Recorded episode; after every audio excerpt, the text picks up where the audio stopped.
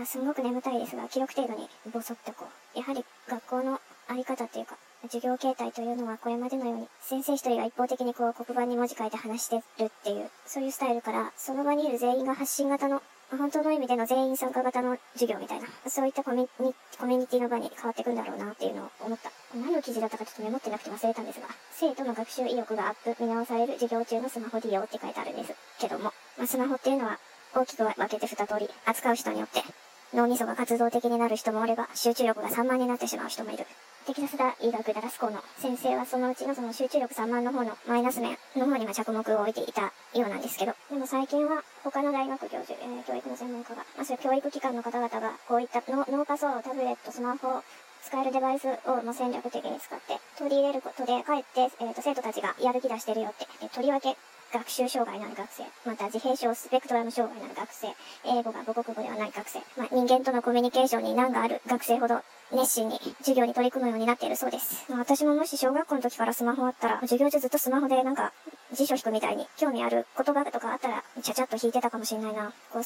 外部から聞かされた時の記憶力と自分で調べて分かった時の記憶力って違うからな。そういう風なスタンスじゃなかったもんな、小学、小中高って。一方的に先生からずーっとだらだら話聞かされるっていうスタイルだったから、それ頭に入らんわって、よっぽど、頭いい人ってもともと勉強することが好きな人だから、そうじゃない人ってもう頭入らへんし、基本的に教科書読んでるだけやし、自分が体験したことでもないようなことを、勉強好きでもない人が頭に入るかって思います。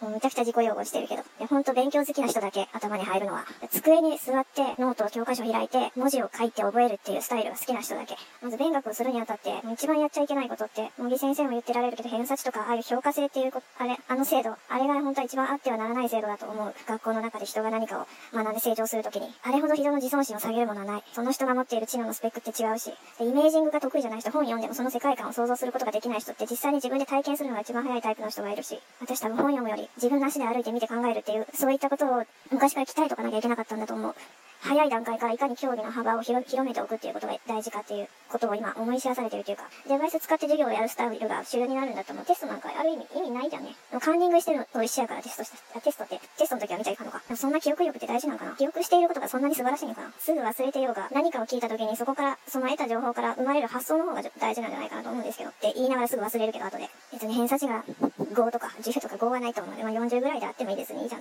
本を一冊丸々読むっていうことがどうしてもできなくて、本を買うことはあるんですけど、読みたい章の何ページかだけを読んで、他に興味がないからもう読まないっていうのがもうほとんど。だから読みたい章だけにお金を払うっていうシステムないかな。これはものすごく個人的なわがままな話なんだ。ただこれも今のところはっていう、後で興味が出てくるのかもしれない。あの、ビジネス系の話っていうのが入ってくるともう全部ダメ。何にも頭に入らん。何かこう、知識を習得するときっていうのはある程度脳が柔軟な、柔らかい時期に取り入れておくっていうのは、企業に関する知識とか、小学校の段階で全部ぶち込んどいたら絶対楽だと思った。自分の力で生計を立てられるっていう能力があるのとないのではもう運命の差。